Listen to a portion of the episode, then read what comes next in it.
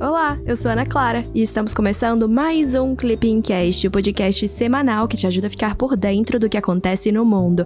O meu papel aqui é trazer uma atualização rápida dos acontecimentos internacionais mais relevantes da semana que passou. Mas eu não tô sozinha, viu? Conta pra gente o que aconteceu nessa semana, Cecília. Ei, Ana, olá pessoal, tudo bem? Eu sou a Cecília e tô aqui para ajudar a Ana nesse Clipping Cast. No episódio dessa semana, vamos comentar a tão esperada visita de Jair Bolsonaro à Rússia. O presidente aproveitou e deu uma passadinha na Hungria também. Aqui no Brasil, tivemos a visita do secretário executivo da Comunidade de Países de Língua Portuguesa. Vamos comentar ainda a retirada de tropas francesas do Mali. Mas vamos devagarinho que juntos a gente vai cobrir tudo isso. Falando em retirada de tropas, ouvi dizer que a Rússia anunciou retirada parcial de tropas da fronteira com a Ucrânia, mas os Estados Unidos e a OTAN dizem que Moscou está fazendo justamente o contrário. Mas vamos ao que interessa mesmo, o resumão dos dias 14 a 18 de fevereiro de 2022. Bora começar nesse episódio falando dos Estados Unidos, porque na sexta-feira, dia 11, os Estados Unidos confiscaram 7 bilhões de dólares em reservas do Banco Central do Afeganistão. O valor confiscado está em instituições norte-americanas. A ação ocorre a partir de uma ordem executiva assinada pelo presidente Joe Biden metade do valor será dedicado ao pagamento de pedido de indenização feito por familiares de vítimas dos atentados de 11 de setembro de 2001. O restante será destinado à ajuda humanitária ao Afeganistão. A medida foi denunciada pelo Talibã. Com a tomada do poder em agosto de 2021, o grupo passou a ter o controle das reservas do Banco Central afegão, estimadas em 9,4 bilhões de dólares o Afeganistão passa por uma crise humanitária que se agravou com a retirada militar dos Estados Unidos. Ano, o edital do CACD 2022 já saiu, o que significa que já já a hora de revisar os principais conteúdos vai chegar. Como a situação no Afeganistão foi um evento marcante de 2021, nada melhor do que fazermos uma revisão sobre o tema, não é mesmo? Em fevereiro de 2020, os Estados Unidos e o Talibã assinaram um acordo que visava pacificar o Afeganistão, isso após 18 anos de conflito armado. Inclusive, foi o mais longo conflito militar no qual os Estados Unidos estiveram envolvidos. Por meio do acordo assinado em Doha, no Catar, os norte-americanos concordaram em retirar progressivamente todas as suas tropas do país num prazo de 14 meses. Em contrapartida, o Talibã deveria interromper suas conexões com grupos terroristas internacionais e impedir que eles utilizem o Afeganistão para realizar ataques contra os Estados Unidos. Em março, o Conselho de Segurança da ONU adotou por unanimidade uma resolução que endossa o acordo assinado entre Estados Unidos e Talibã. No dia 30 de agosto de 2021, os Estados Unidos finalizaram a retirada militar do país. Mas esse processo não foi nem um pouco tranquilo. É bom lembrar que, em meio à retirada, o braço afegão do Estado Islâmico realizou um atentado ao aeroporto de Cabul, capital do Afeganistão. Isso e muito mais aconteceu.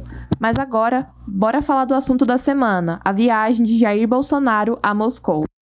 Na quarta-feira, dia 16, o presidente Jair Bolsonaro se encontrou com o homólogo russo Vladimir Putin em Moscou. A reunião fez parte da visita oficial de Bolsonaro à Rússia. Em comunicado conjunto, os países destacaram o dinamismo das relações bilaterais marcadas por cooperação em defesa, ciência e tecnologia, saúde, etc. Em relação ao intercâmbio militar bilateral, foi registrada a primeira edição da reunião de consultas em relações exteriores e defesa. O diálogo político-militar ocorreu no formato 2 mais 2, em nível ministerial. Os países ainda ressaltaram o interesse em ampliar a diversificação da pauta de comércio bilateral. Reforçaram também a importância e o compromisso com diversos grupos e organizações como BRICS, G20, OMC, OPAC, entre outros. As relações bilaterais entre Brasil e Rússia datam de 1828. Em 2021, o intercâmbio comercial foi de 7,3 bilhões de dólares, com déficit de 4,1 bilhão de dólares para o Brasil. O presidente Jair Bolsonaro aproveitou e também foi para a Hungria. Conta pra gente, Ana. Pois é, na quinta-feira, dia 17, Jair Bolsonaro realizou a primeira visita oficial de um presidente brasileiro à Hungria. Bolsonaro foi recebido pelo presidente Janus Ader e pelo premier Viktor Orbán. Em comunicado conjunto, os países saudaram a cooperação econômica e tecnológica evidenciada pela compra de cargueiros militares da Embraer pela Hungria. Destacaram ainda os esforços destinados ao fortalecimento do intercâmbio comercial e dos fluxos de investimentos. Por fim, ressaltaram a convergência entre os países sobre diversos temas, como o acordo União Europeia-Mercosul, a acessão do Brasil à OCDE e o mandato brasileiro no Conselho de Segurança das Nações Unidas. As relações diplomáticas entre Brasil e Hungria foram estabelecidas em 1927. Hoje, o Brasil conta com uma significativa comunidade húngara, cerca de 100 mil pessoas, além de ser o segundo maior parceiro comercial do país na América Latina. Aproveitando que já estamos falando da Hungria, que tal se falarmos agora do velho continente? Na quarta-feira, dia 16, o TJE rejeitou o recurso da Polônia e da Hungria referente à suspensão de acesso a financiamento. Segundo medida da União Europeia em vigor desde 2021, o bloco pode suspender repasse de fundos aos países membros que ferem o Estado de Direito, um dos princípios fundamentais do bloco. O mecanismo foi questionado por Varsóvia e Budapeste. O TJE indeferiu o recurso, afirmando que a norma tem base jurídica válida e esta se enquadra nos limites das competências atribuídas à União Europeia. A Polônia tem 36 bilhões de euros congelados no Fundo de Recuperação pós-pandemia, enquanto a Hungria tem 7 bilhões de euros. Em ambos os casos, o motivo é a violação de direitos democráticos. Quem é novo por aqui talvez não conheça o Tribunal de Justiça da União Europeia. A Corte é nada mais, nada menos do que a mais alta autoridade judicial da União Europeia. Em cooperação com os órgãos jurisdicionais dos Estados-membros, a Corte assegura a aplicação e a interpretação uniforme do direito da União Europeia. O tribunal é composto por duas jurisdições: o Tribunal de Justiça, que exerce a primeira instância, e o Tribunal Tribunal Geral, a segunda instância. O TJE pronuncia-se sobre os processos que são submetidos à sua apreciação, sendo os mais comuns: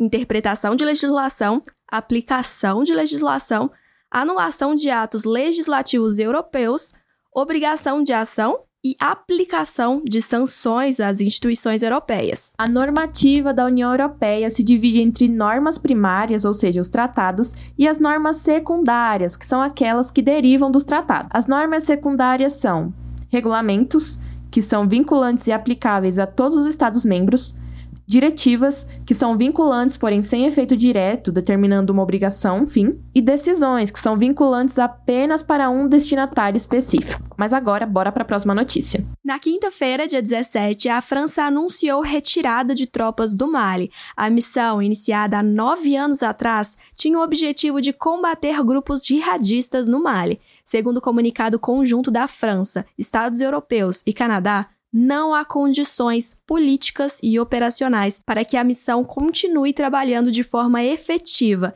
Em 2021, o Mali sofreu um golpe de Estado. Além disso, existe a presença de um grupo de mercenários russos no país.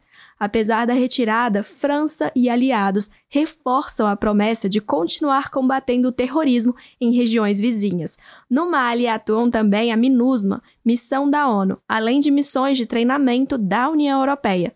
Enquanto isso, a crise na Ucrânia continua, com altos e baixos, ora dá sinal de desescalada, ora dá sinais de aumento das tensões. Na terça-feira, dia 15, a Rússia anunciou a retirada parcial de tropas da fronteira com a Ucrânia. Os Estados Unidos e a OTAN, no entanto, afirmam não ver indícios da retirada. Pelo contrário, a OTAN afirma que houve o aumento do número de soldados russos na região. O impasse ocorre dias após a Casa Branca alertar novamente sobre a possibilidade de invasão russa à Ucrânia. Além disso, o presidente Joe Biden havia pedido que cidadãos americanos na Ucrânia deixassem o país.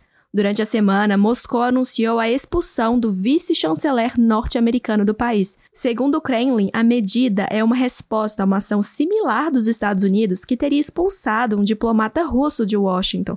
Em meio aos conflitos diplomáticos, confrontos entre separatistas e militares ucranianos foram registrados na região de Donbas. As tensões na região leste da Ucrânia remetem ao ano de 2014, quando ocorreu a anexação da Crimeia pela Rússia. Mas para finalizar o episódio, bora mudar completamente o assunto. Vamos falar agora da comunidade de países de língua portuguesa. Na quinta-feira, dia 14, o secretário executivo da CPLP, Dr. Zacarias Albano da Costa, iniciou visita oficial a Brasília Durante a visita, participou da abertura da segunda Conferência Internacional das Línguas Portuguesa e Espanhola, CILP 2022. O evento é co-organizado pelo Ministério das Relações Exteriores, pela CPLP e pela Organização de Estados Ibero-Americanos para a Educação, a Ciência e a Cultura, OEI.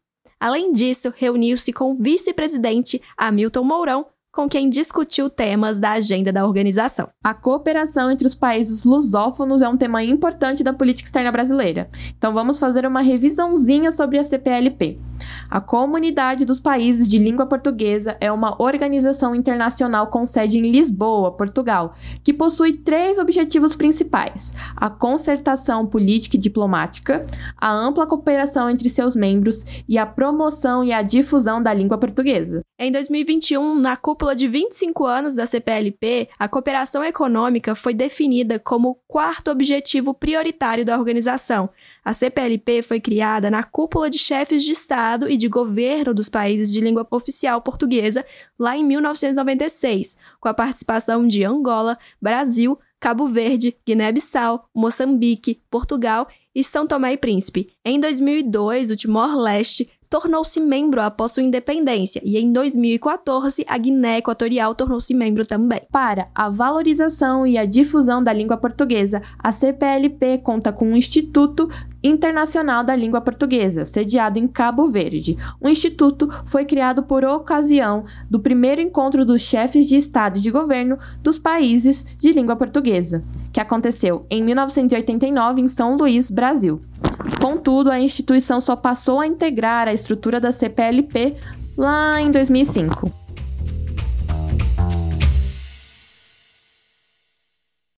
É isso, pessoal. Chegamos ao fim de mais um Clipping Cast com o resumão da semana dos dias 14 a 18 de fevereiro de 2022. E aí, me conta, você já segue o Clipping Cast no seu tocador de podcasts? Se não, aproveita e clica no botão seguir. Assim, você não perde nenhum episódio. Falando no episódio, o que acharam desse? Mandem mensagem lá no nosso Instagram, o arroba clipping__csd. Queremos melhorar o Clipping Cast e a opinião de vocês é fundamental. Até semana que vem. Tchau, tchau.